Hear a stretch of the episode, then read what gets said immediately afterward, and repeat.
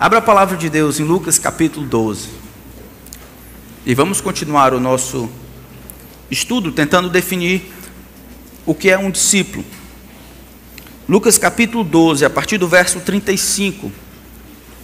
Diz assim a palavra do Santo Deus. Lucas 12, 35. O Senhor diz assim: Estejam preparados com o corpo cingido e as lamparinas acesas. Façam como os homens que esperam pelo seu Senhor ao voltar ele das festas de casamento, para que logo abram a porta quando, quando vier a bater. Bem-aventurados aqueles servos a quem o Senhor, quando vier, encontrar vigilantes.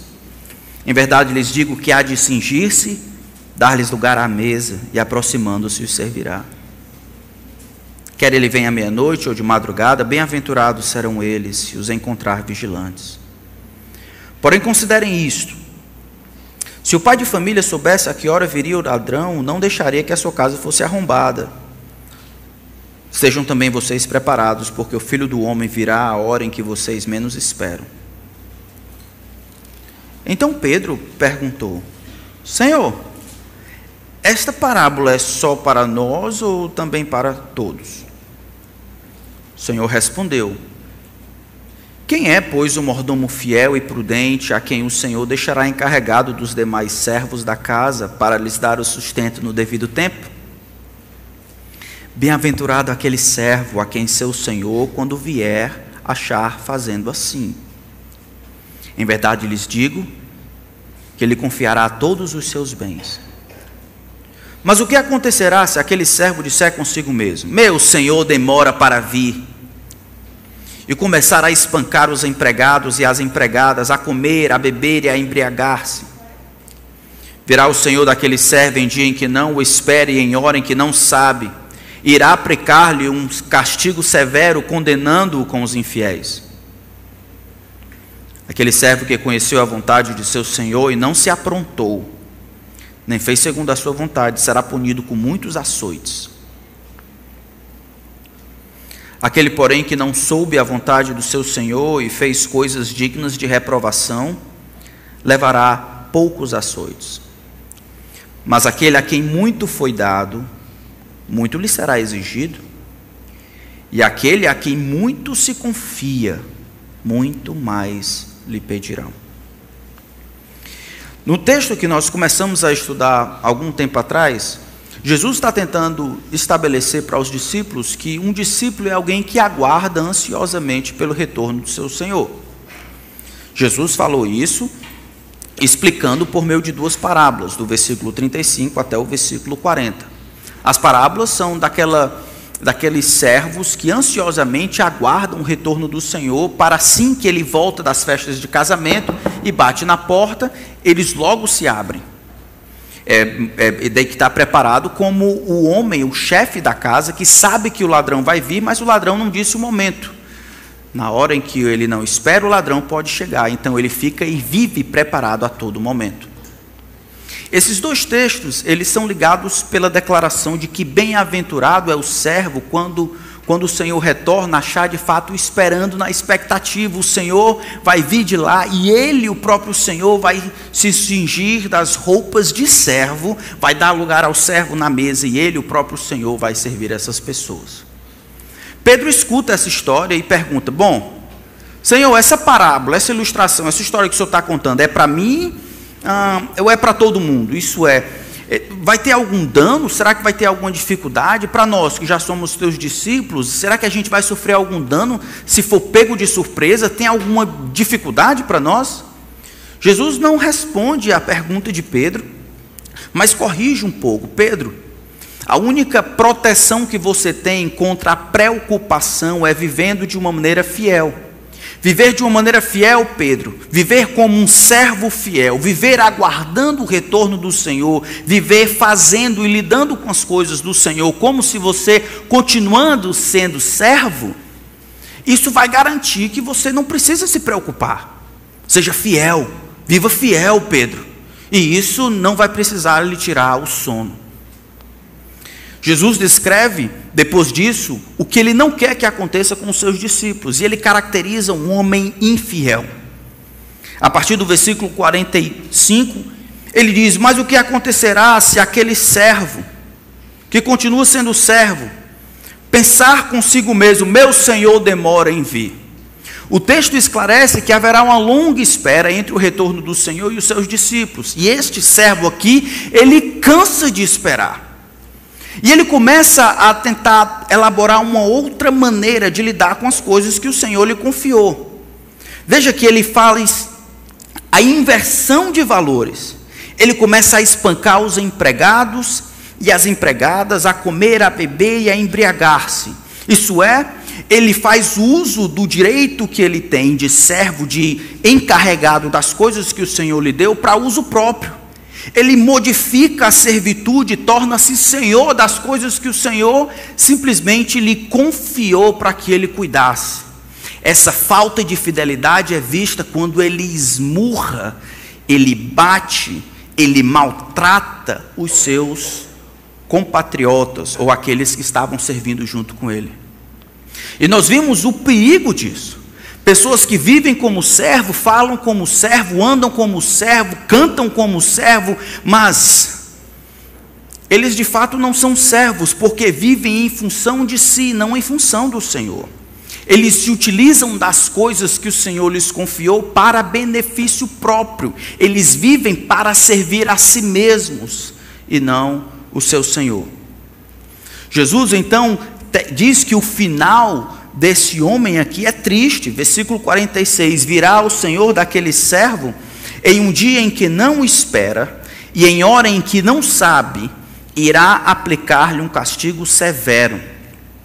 A palavra castigo severo vai cortá-lo aos pedaços, vai desmembrá-lo, ou seja, vai condená-lo como os infiéis, aqueles que são incrédulos. Versículo 47, então, é o texto de hoje. Jesus vai explicar, agora, ilustrar dois, dois outros tipos de servos. Se a gente olhar esse texto todo, Jesus divide a humanidade, parece que em quatro opções.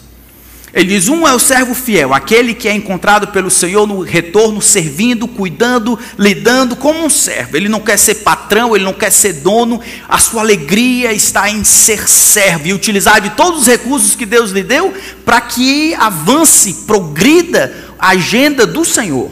Ele é um servo e é um servo fiel. Depois está o suposto servo. O suposto servo é aquele crente denorex aquele que parece, mas não é, ele anda no meio, fala, ele se iguala e até de longe ele tem um cheiro de ovelha. Por dentro ele cheira mal como bode. Este que vive em função de si não revela um relacionamento correto com o seu Senhor, esse será entregue aos verdugos, aos torturadores. Depois disso, Jesus estabelece mais dois tipos de pessoas: os servos que não viveram da maneira como o Senhor, como o Senhor queria. Eles são servos, mas eles viveram de alguma forma aquém do que Deus desejava para eles. Todo o texto é amarrado na ideia de viver de maneira esperançosa na expectativa. Não viver na expectativa do retorno do Senhor é viver em infidelidade. A demora e o cansaço em esperar simplesmente fez com que aflorasse a incredulidade do coração desse homem.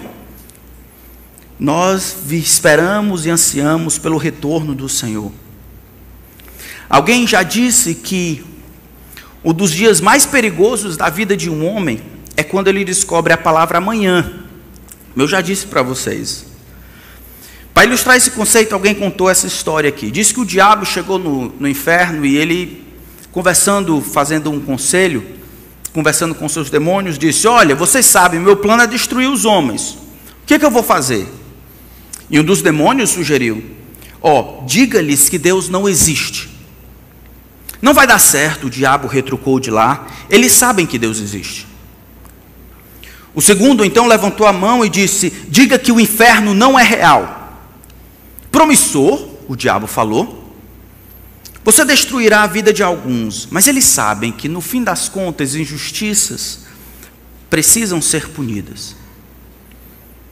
O diabo, então, coçando a cabeça, já irritado, ouviu uma pessoa levantar a mão, um demônio levantar a mão, com um sorriso no rosto, ele disse: Diga-lhes que eles não precisam se apressar que a demora é justificativa para que eles façam o que, que quiserem, porque sempre haverá tempo, sempre haverá tempo, eles sempre terão tempo. O diabo então sorriu e disse: Muito bem, vai, você com certeza irá ser bem sucedido. O texto então explica essa ausência de expectativa, essa fidelidade que aguarda pelo amanhã, essa indisposição de fazer o que é certo porque agora não é o momento. O Senhor retorna e haverá um julgamento. Os dois últimos versos, versículo 47 e 48, não está falando desses servos infiéis incrédulos, tá certo? Do versículo 46. Por quê? Ele está descrevendo servos diferentes. Por quê? Aquele servo, versículo 47, que conheceu a vontade de seu senhor e não se aprontou, nem fez segundo a sua vontade, será punido com muitos açoites. Enquanto aquele incrédulo tem a parte com os infiéis, porque ele desleixadamente, atrevidamente peita a vontade do seu Senhor e assim é considerado como incrédulo, recebendo o julgamento e a punição dos incrédulos. Esse aqui ele recebe apenas açoites. Da mesma forma, o outro no versículo 48. Aquele, porém, que não soube a vontade do seu Senhor e fez coisas dignas de reprovação, levará poucos açoites. Mas nenhum dos dois ele é condenado, nenhum dos dois é desmembrado, nenhum dos dois é condenado eternamente. Aqui, os dois são julgados, e eles são julgados por aquilo que fizeram com o conhecimento que receberam. O texto explica, demonstra que oportunidade ela é criada pelo conhecimento. No reino de Deus, da perspectiva de Jesus, as oportunidades que são criadas por meio do conhecimento, elas trazem consigo a demanda da responsabilidade. Todos nós precisamos compreender que no reino de Deus, privilégios significam responsabilidades. Aquela história de nós cantarmos no culto: Senhor, te quero, quero ouvir tua voz. Será que é mesmo? No reino de Deus, privilégios significam responsabilidades. O texto então vai mostrar que haverá julgamento para todos. E o julgamento era menos severo antes de você estar sentado nos bancos agora. Um dia. Aquilo que você escutou na escola e aquilo que você vai escutar agora vai contar contra ou a seu favor. O privilégio de você sentar nos bancos com e ouvir a palavra de Deus sendo lida ou ensinada, confere a você um dos maiores privilégios que a existência humana poderia ver. Carrega consigo, no entanto, a responsabilidade do que fazer com isso. Vamos orar, pedir que Deus nos ajude a preparar os nossos corações para mais essa dose de responsabilidade. Veja, Senhor, a tua palavra está aberta diante de nós.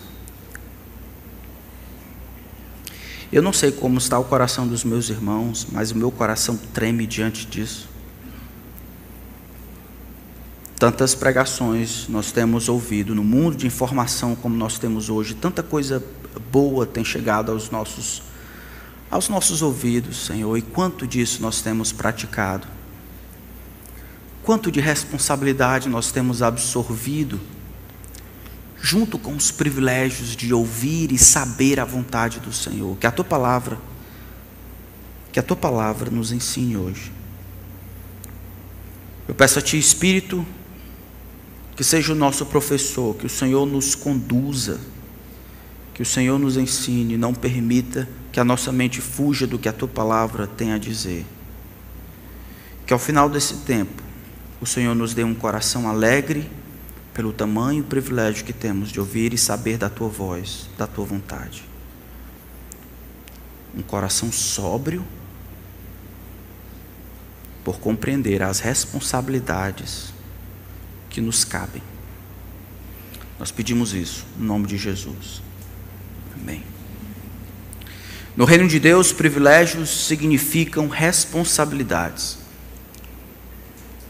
Por que, que as coisas são assim? Veja que nos dois, os dois tipos de homem, os dois servos que aparecem aqui, os dois são julgados, isso é comum a todos, e a, a diferença entre o julgamento a punição que cada um deles recebeu, ou a disciplina que cada um deles recebeu, é baseada simplesmente no volume de conhecimento, ou naquilo que eles sabiam e no que eles fizeram com aquilo que sabiam. As coisas são assim porque conhecimento da perspectiva de Deus cria oportunidade. Existem coisas, portas que são abertas, janelas que se abrem exatamente por meio do conhecimento. O conhecimento, ou seja, o conhecimento a respeito da vontade do Senhor, o conhecimento que nos dias de hoje, principalmente, vem da palavra de Deus, esse abrir, abre-se uma oportunidade, primariamente de agradar a Deus. Não é possível descobrir como agradar a Deus ou descobrir como fazer Deus feliz, a menos que Ele nos diga. E nós não sabemos quem é Deus, a sua natureza e o que Ele deseja, quando Ele nos diz, e nos diz por meio da Sua palavra. Aqui Deus está estabelecendo que todas as pessoas, e nós, principalmente discípulos de Jesus, nós temos algum conhecimento do Senhor, uns mais, outros menos, todos serão julgados julgados com base naquilo que compreenderam, souberam a respeito do Senhor, a vontade do Senhor por meio da Escritura e da resposta que deram a essa oportunidade que surgiu por meio do conhecimento. Conhecimento cria oportunidade. Saber a vontade do Senhor significa ser revelado uma maneira a mais como nós podemos agradar a Deus.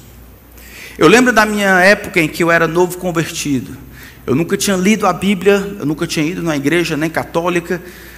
Então, quando Deus me alcançou por meio da sua graça, eu devorei o Novo Testamento. Eu li o Novo Testamento várias vezes durante duas semanas. Eu, eu querendo ver Jesus fazendo o que ele gostava, o que ele planejava, o que ele dizia. E eu ficava admirado em ver que aquele conhecimento de fato demandava algo de mim, vendo o que Jesus gostava, o que ele não gostava, o que ele se aproximava, o que ele se afastava, meus motivos, tudo aquilo, aquele conhecimento a respeito da vontade do Senhor, de fato criava, me dava oportunidade para que eu não desagradasse mais. O conhecimento, principalmente o conhecimento da parte de Deus, cria essa oportunidade de nós deixarmos e abdicarmos e optarmos por agradar a Deus ao invés de desagradar ao Senhor. Todas as vezes que Deus nos fala por meio de Sua palavra, o desejo dele é informar você, não é simplesmente dizer o que ele gosta, é lhe dar uma oportunidade, lhe dar um toque do que, que você, como servo e criatura, precisa fazer e corresponder para agradar o seu Criador. Deus não está lá simplesmente para satisfazer as curiosidades dos seres humanos ou para aumentar o seu intelecto espiritual a respeito das coisas que são espirituais. Todas as vezes que Deus abre a boca, aquilo demanda algo da criatura. Todas as vezes que Deus abre a sua boca e traz informação e revelação a respeito de si, por meio de Sua palavra, está incluso, intrincado naquilo que Deus diz que fala quem pode, obedece, quem tem juízo. Então, conhecer a vontade do Senhor ou conhecer a verdade a respeito de Deus abre a porta da oportunidade. Aqueles então que, sabendo, resolvem desobedecer, perderam uma oportunidade. Mas o conhecimento cria a oportunidade, não somente a oportunidade de agradar ao Senhor, porque eu não sabia essa informação a respeito de Deus e agora eu sei. Eu não sabia que isso prejudicava ao Senhor, seu reino e os outros, e agora eu sei. Mas o conhecimento também cria a oportunidade de nos proteger do nosso próprio coração. Conhecer a vontade do Senhor não somente revela maneiras como agradá-lo, mas também comunica e revela maneiras como eu posso me proteger. Pense nos vários alertas Pense você indo no médico, talvez a última vez, indo na emergência. Uma das perguntas que o médico vai fazer é: você é alérgico a alguma coisa? Pense naquelas notas que acontecem, naquelas bulas de, de remédio, aquelas coisas onde se compra e diz não contém glúten, aqui, atenção, alérgicos, isso, isso. Aquela informação ali que é colocada, aquela pergunta que o médico faz a respeito dos médicos, nada mais é do que ele querendo ter aquela informação para que você possa ser protegido. Para que você saiba que não pode tomar, que não deve fazer, que tenha cuidado na manipulação, que tudo isso.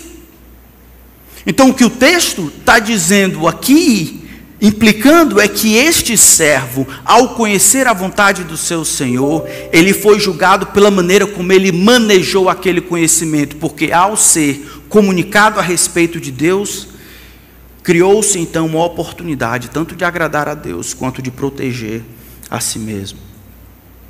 Conhecimento nos concede a oportunidade de nos protegermos de nós e dos outros. Lâmpada para os meus pés é a tua palavra, e luz para os meus caminhos. Para o servo do Senhor, o conhecimento da vontade de Deus é algo bom, porque nos ajuda a agradar ao Senhor.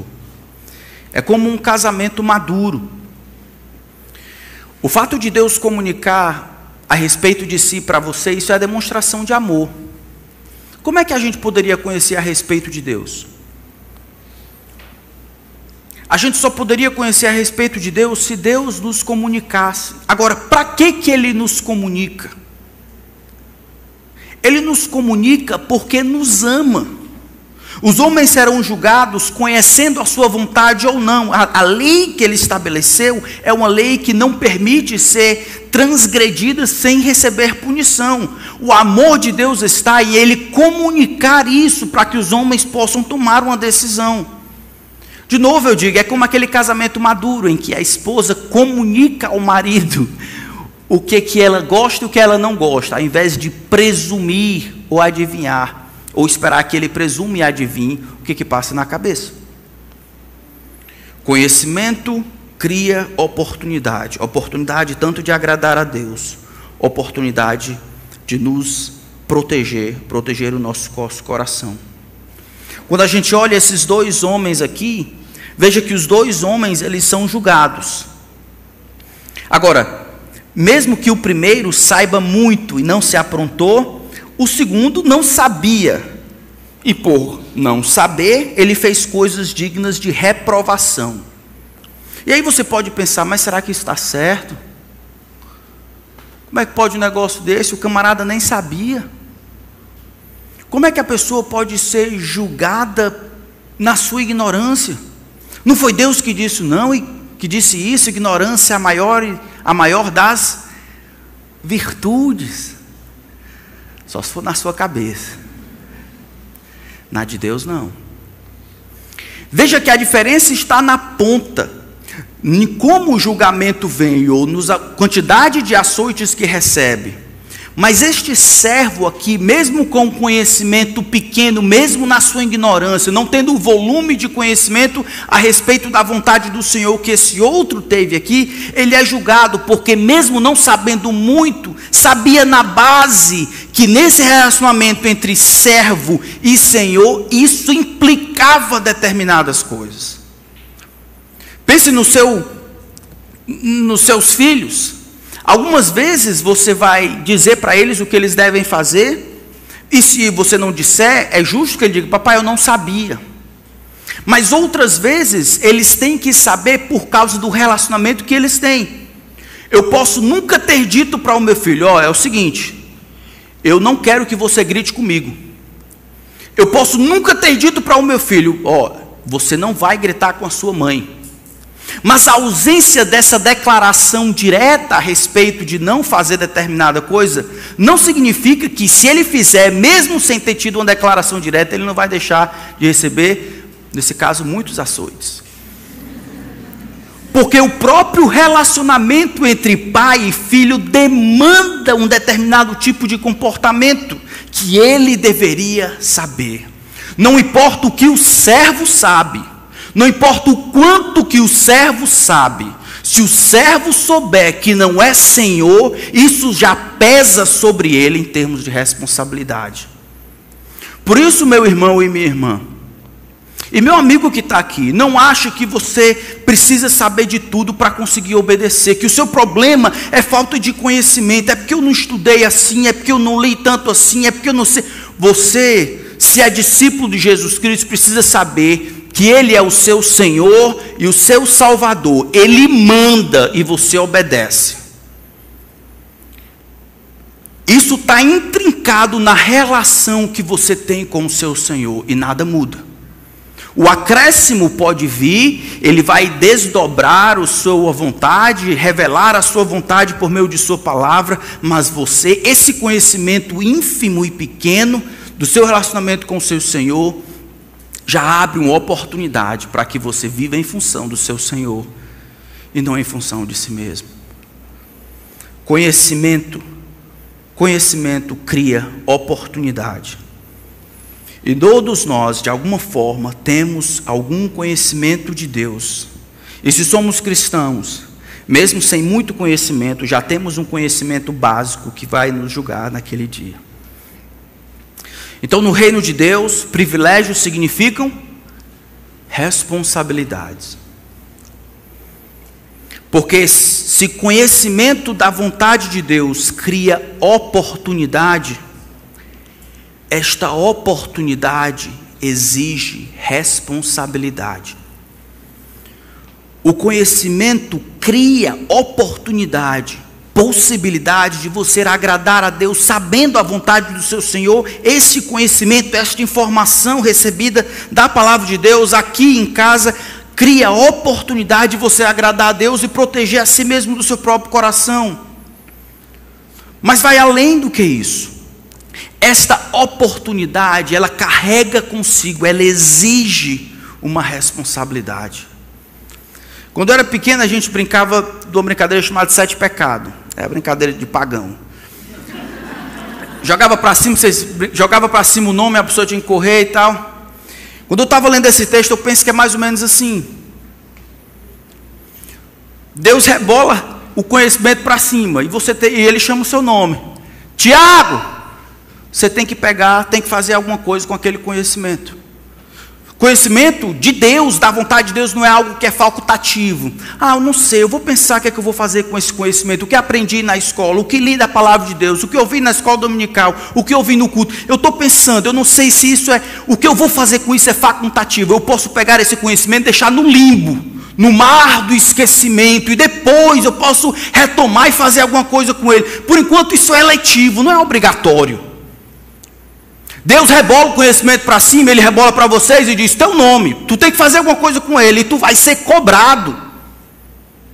Não é que a questão não é se você pode fazer ou não, é o que você vai fazer com ele.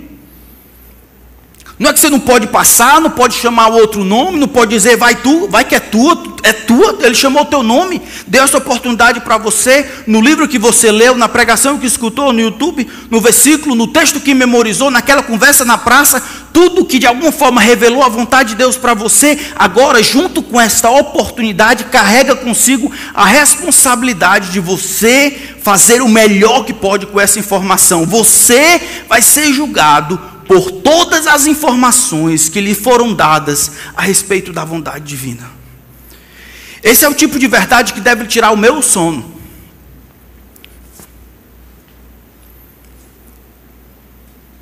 Gostaria muito que tirasse o nosso. Você obedece na mesma proporção que sabe? O que você sabe a respeito da vontade divina é proporcional àquilo que você faz para agradar ao Senhor? Ou você é como esse homem aqui? O primeiro servo que, sabendo a vontade do seu Senhor, não se aprontou. Compreendendo a vontade do seu Senhor, não obedeceu. E embora não sendo condenado como os infiéis, você será julgado, não para entrar ou não no céu, mas será julgado por aquilo que Deus lhe deu, por todas as oportunidades que Deus lhe deu para servi-lo. E elas são muitas, irmãos, elas estão em todo canto. A varrer, a cuidar, a amar a esposa, decorar versículos, orar em casa quando ninguém está vendo.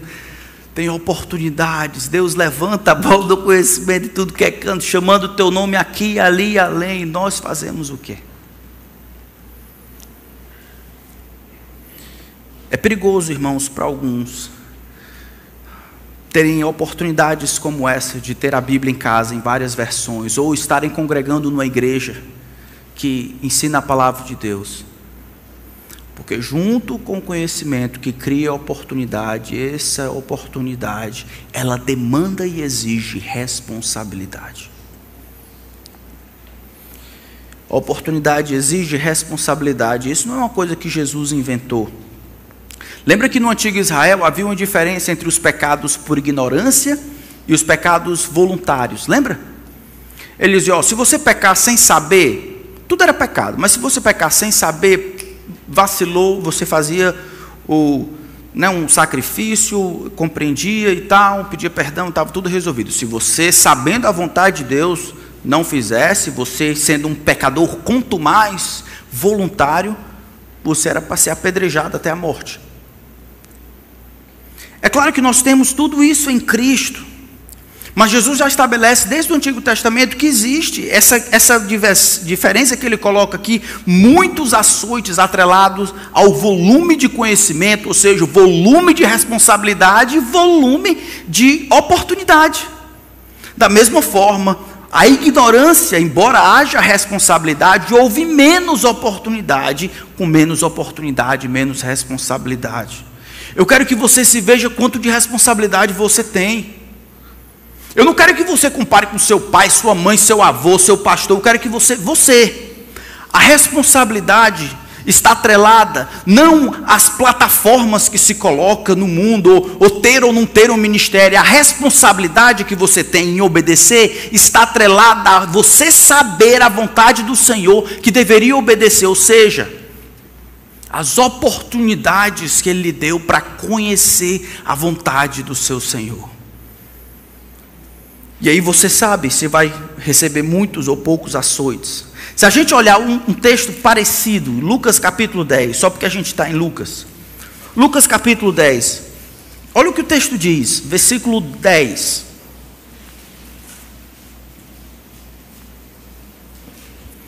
Jesus aqui está mandando os 70 para pregar o evangelho, tá? Aí ele dá a ilustração de algumas pessoas dentro da cidade que rejeitam a mensagem. Verso 10 diz assim: Porém, quando entrarem numa cidade, Lucas 10, 10, saiam pelas ruas dizendo, e não forem bem recebidos, saiam pelas ruas dizendo: Até o pó desta cidade que grudou nos nossos pés, sacudimos contra vocês. No entanto, saibam que está próximo o reino de Deus. E preste atenção, verso 12: Eu digo a vocês que naquele dia, no dia do julgamento, haverá menos rigor para Sodoma e Gomorra no Antigo Testamento do que para aquela cidade. Qual a diferença? Não é no tanto de pecado que tinha, mas se conseguiram corresponder à altura do conhecimento que receberam. A oportunidade que veio por meio do conhecimento lá em Sodoma e Gomorra é menor em termos de proporção com aquilo que aconteceu com o envio dos 70 e a pregação do Evangelho. Haverá menos rigor para Sodoma e Gomorra do que para aquela cidade. João capítulo 9. Vamos olhar outro texto. João capítulo 9, versículo 41. Jesus vem a esse mundo e ele vai curar um cego, no capítulo 9. Muito interessante.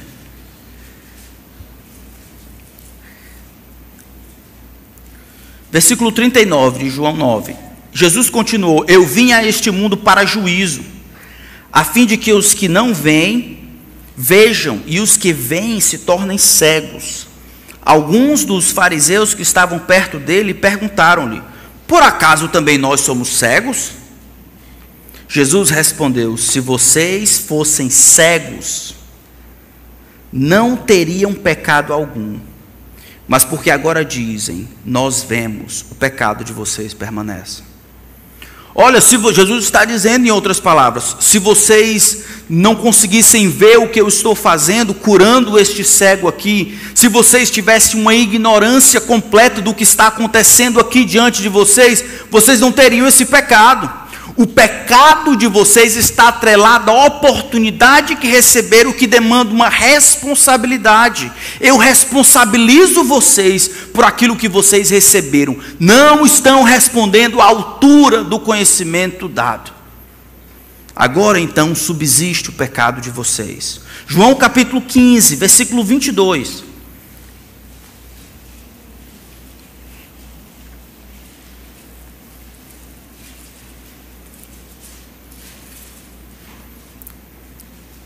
Falando que os discípulos seriam odiados pelo mundo, ele diz: Se eu não tivesse vindo, é, João 15, 22, se eu não tivesse vindo e lhes falado, se não tivessem essa informação e essa oportunidade, eles não teriam nenhum pecado. Mas agora, não tem desculpa do seu pecado.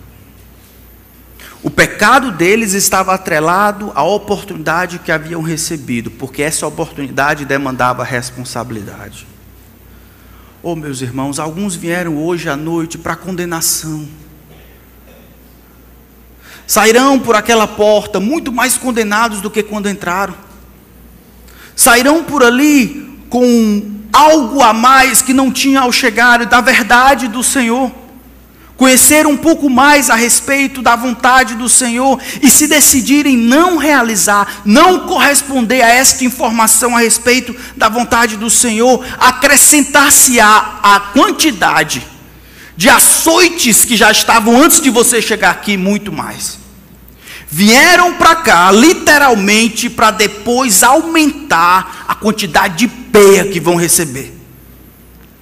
Eu acredito que alguns cristãos, eles, eles gostam de passear na rua. Eu lembro, quando eu era mais novo, eu estava aprendendo a dirigir, eu, eu, eu não gostava de ir para canto nenhum. Eu gostava de arrodear na rua. Eu só fazia isso. Então eu ia até ali e voltava. Eu acho que alguns cristãos fazem exatamente isso. Eles sabem a vontade do Senhor, existe arranque. Então eles gostam de pregações poderosas e a verdade de Deus sendo falada, e eles clamam por uma visitação da parte de Deus. Fala, Senhor, porque o teu servo hoje ouve. E aí terça, quarta e quinta, e aí eles voltam. Pregações poderosas exigem corações dispostos a obedecer. Pregadores, por melhores que sejam, como o próprio Senhor Jesus Cristo, não dão conta da malignidade que está no coração dos homens. Os homens darão conta não por aquilo que ouviram, mas o que fizeram com aquilo que ouviram. Pregações expositivas e bíblicas demandam que homens e mulheres escutem a Bíblia de maneira expositiva e bíblica. Não é isso que Tiago capítulo 1, verso 22 diz? Tornai-vos, pois, praticantes da palavra e não somente ouvintes, enganando-vos a vós mesmos. Como assim? Se em Lucas Jesus fala de uma perspectiva de Deus, da perspectiva de Deus, o camarada que ouve e não obedece, vai apanhar e ser disciplinado futuramente. Mas da perspectiva do próprio camarada que escuta a palavra de Deus e não obedece, a única coisa que ele faz é se enganar. Tornai-vos então praticantes da palavra e não somente ouvintes, porque só ouvir ou saber a vontade do Senhor é enganar a si mesmo. É comparado com um homem que contempla no espelho o seu rosto e ele percebe que tá, as coisas não estão direito. Mas em vez dele ajeitar, vendo o que está errado na sua vida, em vez dele ajeitar e corrigir, ele simplesmente esquece e continua caminhando a sua vida sem fazer o ajuste necessário. Ele viu, mas não com atenção. A atenção deveria ter sido criada quando ele obedece. Tornai-vos, pois, praticantes da palavra e não somente ouvintes, enganando-vos a vós mesmos. Meus irmãos, o dia vai chegar em que será comprovado que o conhecimento não praticado é a pior de todas as posses. Aquele dia vai demonstrar que conhecimento da vontade do Senhor, dissociado de prática e obediência, foi a pior de todas as posses, foi o pior de todos os investimentos que você fez, aquilo que mais lhe custou, aquilo que mais trará prejuízo, porque não houve disposição de obedecer. O conhecimento sobre a vontade do Senhor é como alguém que se afogando, sem esperança, ele aguarda talvez que alguém de fora jogue um objeto, e esse objeto seria o conhecimento de Deus. Só que à medida como que ele recebe aquele objeto, o camarada que está se afogando, do jeito que ele usa, a maneira como ele manipula aquele objeto que poderia salvá-lo, o objeto muda. Em vez de boia, aquilo se transforma em chumbo. Em vez de lhe salvar, aquilo lhe prende, lhe desce para baixo. Conhecimento da parte do Senhor, o conhecimento da vontade do Senhor foi dado para ser obedecido. Se nós não usarmos esse conhecimento de maneira correta, aquilo, isso vai nos custar mais do que nós estamos dispostos a dar. Para nós terminarmos, quando olhamos o, o, capítulo 12, de volta a Lucas, nós percebemos que essas, os verbos que foram colocados aqui, ele diz agora, aquele porém que não soube a vontade do Senhor, e fez coisas dignas de reprovação, na ignorância agiu, levará poucos açoites. E Jesus resume o princípio geral do reino, dizendo: Mas aquele a quem muito é dado, ou muito foi dado, tanto a palavra, tanto o verbo foi dado, quanto o verbo muito se confia, todos eles estão no passivo. Não é que ele conquistou, foi dado a ele, foi confiado a ele. A pergunta é: quem deu a ele? A resposta é: o Senhor. Quem confiou essas coisas a ele? E a resposta foi: o Senhor. O homem, então, ele recebe essas coisas de maneira emprestada. E aqui confiança está atrelado a receber. Recebemos muito, porque nos foi confiado muito. E quanto mais se tem, em termos de oportunidade e conhecimento, mais será cobrado em termos de responsabilidade. Aqui é o imposto de renda justo e celestial. Tudo que o Senhor deu e confiou a você, Ele quer que você utilize de maneira que traga glória a Ele e que não fira quem você é, servo. Ele é o seu Senhor. E aqueles que recebem pouco, darão conta de pouco. Quem recebe muito, dará conta de muito. Está reclamando do quanto tem que fazer? Reclame aquele que lhe deu muito. Veja, ninguém vai dar muito tendo recebido pouco. Mas ninguém deve aprender a dar pouco tendo recebido muito.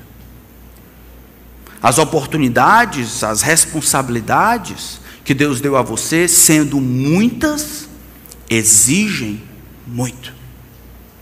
Sendo poucas, o que Deus quer nas duas coisas é que você seja encontrado fiel. Que você não seja negligente com o dom que você recebeu, por exemplo. 1 Timóteo capítulo 4, verso 14. Seja fiel àquilo que você recebeu da parte de Deus. Nesse texto aqui de Lucas, Veja que nos versículos anteriores, no capítulo no versículo 32, Jesus falando sobre o reino de Deus e essa vinda do Senhor e essa expectativa, ele diz, verso 32: Não tenham medo, ó pequenino rebanho, porque o Pai de vocês se agradou em dar-lhes o seu reino. Por isso, ajam de maneira radical. Como assim? Ajam como aqueles que receberam tudo, vendam seus bens, deem esmola, ajudem os outros. Faça para vocês bolsas que não desgastem, tesouro inesgotável nos céus, onde o ladrão não chega, nem a traça corrói. Porque onde estiver o teu tesouro, ali estará o teu coração. Não precisa haver ansiedade, Porque Deus cuida de nós. Ao invés disso, sendo que nós ganhamos o reino de graça, nós agimos de maneira radical, trabalhando em prol do avanço do reino, dividindo, ajeitando, sendo generoso, vivendo na expectativa, vivendo como se fosse de Deus, cada um sendo fiel com aquilo que recebeu. Eu sei que, que muitos aqui talvez sintam um peso, um peso de estarem nessa situação aqui, de saber muito mais do que de fato pratica, de terem cabeças cheias, mas corações vazios, respostas prontas, mas atitudes incertas. Irmão, isso precisa mudar. Na situação em que vivemos o acúmulo de boa informação, isso pode ser ainda pior. Então quero recomendar que você, se você está nessa situação, se você escuta e diz, rapaz, isso aí ele está falando é para mim, ó.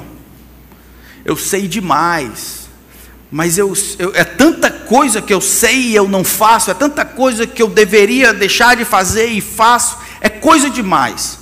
Eu só quero sair daqui para a próxima semana voltar no mesmo canto. É isso que eu quero. Eu queria encorajar você a escolher uma coisa. Uma coisa que está revelada na palavra de Deus, uma coisa que o Espírito Santo tem trabalhado na sua vida, uma coisa que ele tem dito a você que precisa mudar. Eu quero que você escolha esta coisa e peça para que o Espírito Santo mude você por meio de Sua palavra. Eu quero encorajar você a fazer guerra não há os 25 milhões de coisas que você sabe que deveria fazer e não faz, mas escolha uma. Senhor, essa aqui vai ser a minha batalha, até que esse desgraçado morra. Reconheça o que o Senhor diz sobre ele. Não seja tão rápido, reconheça. Digamos que você tenha preguiça. Eu lutei com preguiça por muito tempo. Digamos que você sabe que é preguiçoso. Você já sabe que tem isso e sabe que tem que fazer e confessa todos os dias e confessa, Senhor, seja, seja mais devagar. Depois de você declarar guerra contra esse pecado, não sobre as outras coisas, você desdobre isso e veja tudo o que Deus tem a dizer a respeito desse pecado, as motivações por trás, os anseios. Veja como a Bíblia descreve este pecado, veja as implicações, veja o que causa nos outros, veja as mentiras, veja as promessas. Olhe este pecado de todos os ângulos, para que quando você confessar esse pecado, quando e se arrepender desse pecado, aquilo tenha peso Lembre-se que você está perdendo a sua vida e o tempo gasto dormindo e sendo preguiçoso é um tempo que não vai ser recobrado por toda a eternidade. Todo o tempo gasto, investido, pecando, é um tempo perdido eternamente. Olhe o seu pecado como ele de fato é, escolha um e olhe-o de todos os ângulos, motivações, desejos, planos ações, mentiras, promessas. Não seja tão rápido na sua confissão e no seu arrependimento. Nós achamos que arrependimento é algo fácil de fazer. Então Deus nos fala hoje, agora, que a gente sai na praça, entre uma bocada numa, numa lasanha, numa coxinha, a gente esqueceu, à noite eu disse, Senhor, me perdoe, vamos para frente. Arrependimento é dom de Deus, arrependimento é uma das coisas mais difíceis de serem realizadas. Quero ajudar, encorajar você a descobrir esse aí e implorar que Deus lhe conceda arrependimento. Não é tristeza. A tristeza, segundo o mundo, só produz morte. Sabe por que, que esses arrependimentos que você tem tido não têm produzido resultado nenhum? Porque o arrependimento, segundo o mundo, é tristeza, segundo o mundo. Isso não é para canto nenhum. A tristeza, segundo Deus, produz vida. É esse tipo de arrependimento que eu queria encorajar você a ter. Só depois de você ver quão pecador você é, quão preguiçoso você é e as promessas que você tem acreditado, só depois de ter observado o seu pecado de todos os ângulos e todos os efeitos na sua vida, na sua igreja, no reino, na sua família, nos seus filhos, na próxima geração, só depois de você estar absorvido no seu pecado, então você pega toda essa frustração e o seu pecado e você se lembra de Jesus Cristo, Filho de Deus. Aí você se vê em Cristo. Você relembre que foi para isso que Jesus veio. O Filho do Homem veio buscar e salvar o que estava perdido. Você relembre que se o Senhor fosse computar os nossos pecados, quem, Senhor, de nós subsistiria? Mas contigo está o perdão para que te temam. Que as misericórdias do Senhor se renovam a cada manhã e elas são a causa de não sermos consumidos. Grande é a sua fidelidade. Você pega toda a sua desgraça e você lança sobre a graça de Deus em Cristo. E aí você sai de lá fortalecido com a graça de Deus e com poder. Mas a menos que você tenha vindo de lá, não acho que seja fácil compreender a graça de Deus e absorver a graça de Deus. Só depois, na sua tristeza e frustração, que você deve lembrar de Jesus Cristo, o Evangelho de Jesus Cristo. Deus, homem que veio ao mundo para libertar os pecadores. E talvez você esteja aqui e você diz assim, rapaz, eu nem sabia disso. Quer dizer que eu vim para cá, alguém me chamou, eu vim para cá para ser mais condenado, não volto mais nunca. Eu quero dizer que você é muito pior do que você sabe que é. A Bíblia diz que eu e você, todos nós somos pecadores. O pecado tem afastado os homens de Deus. Isso pode não parecer sério para você, mas é sério para Deus. Como é que eu sei? Deus matou o seu próprio filho. Para mostrar como o pecado é coisa séria. Aquele que não conheceu o pecado, Deus o fez pecado por nós, para que nele fosse manifesto a justiça de Deus. Se Deus sacrificou o seu próprio filho, você acha que é quem? a sua única esperança, a sua única escapatória, não é vindo para a igreja ou absorvendo uma, uma liturgia, mas é clamando a Deus por misericórdia: Senhor, salva-me. Senhor, tem misericórdia de mim, porque sou um pecador. Senhor, olha, eu não trago nada para o Senhor, nada que o Senhor não tenha me dado antes. As minhas obras, a minha educação, a minha obediência, elas não servem para quitar uma dívida infinita. Senhor, tem misericórdia de mim. A sua única escapatória é confiar em Jesus Cristo, Filho de Deus. Confiar que o seu sacrifício é suficiente. Não é crer de acreditar, de saber que está certo, mas se dobrar, apostar todas as fichas em Jesus. Se você fizer isso, você vai descobrir o perdão de Jesus e a graça de Jesus. A Bíblia diz que se você faz isso, você é salvo. Se invocar o nome do Senhor, você será salvo. Alguém aqui gostaria de confessar o nome do Senhor publicamente, reconhecendo seus pecados, dizendo: Eu preciso de Jesus. Eu, eu preciso de Jesus. Eu entendo que a cruz é para mim. A cruz de Jesus é para mim. É para mim.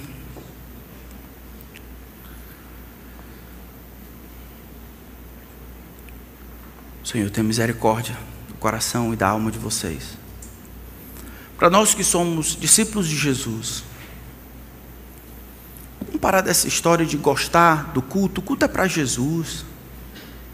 E vamos parar com esse negócio de ouvir as coisas e gostar das coisas e não mudar ou não agir de acordo com o que Jesus diz. Escolha um e bata nesse resquício de pecado, faça guerra até que ele esteja morto. Não descanse, não dê trégua, não pare, até que este resquício da velha natureza esteja morto. Então você enterra o desgraçado, e pela graça de Deus, manda vir mais um. E a gente vai fazer isso até aquele dia em que o Senhor retorna e nos encontra e nos traz para perto de si. Amém? Vamos orar.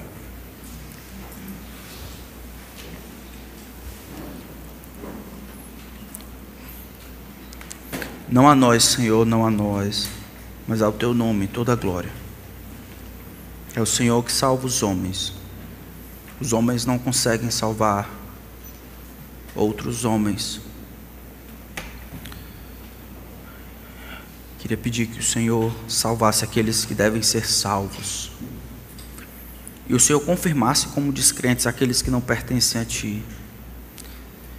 Só queria pedir que o Senhor não nos permitisse viver enganados, ou religiosos, ou igrejados. Que em nós haja luta para reduzir a quantidade de açoites, ouvindo a vontade do Senhor e procurando em Ti graça e poder para obedecer. Obrigado, Senhor, porque na nossa infidelidade o Senhor permanece fiel, porque de maneira nenhuma pode negar a si mesmo. Porque se o Senhor considerasse e anotasse no, todos os nossos pecados, quem, Senhor, subsistiria? Por isso nós imploramos por mais graça graça como poder, para vivermos como servos fiéis, é como queremos ser encontrados, servindo ao Senhor, cuidando uns dos outros, dividindo, repartindo, vivendo em função do Senhor, não de nós mesmos, nos alegrando na nossa condição de servos do Senhor, escravos de Cristo. Que nisso esteja a nossa alegria e glória. Até aquele dia em que o Senhor, nos trazendo para perto de Ti, se cingirá e nos servirá e nos dará o que de fato é nosso. Até lá, nos ajuda a sermos encontrados fiéis. Em Teu nome oramos. Amém.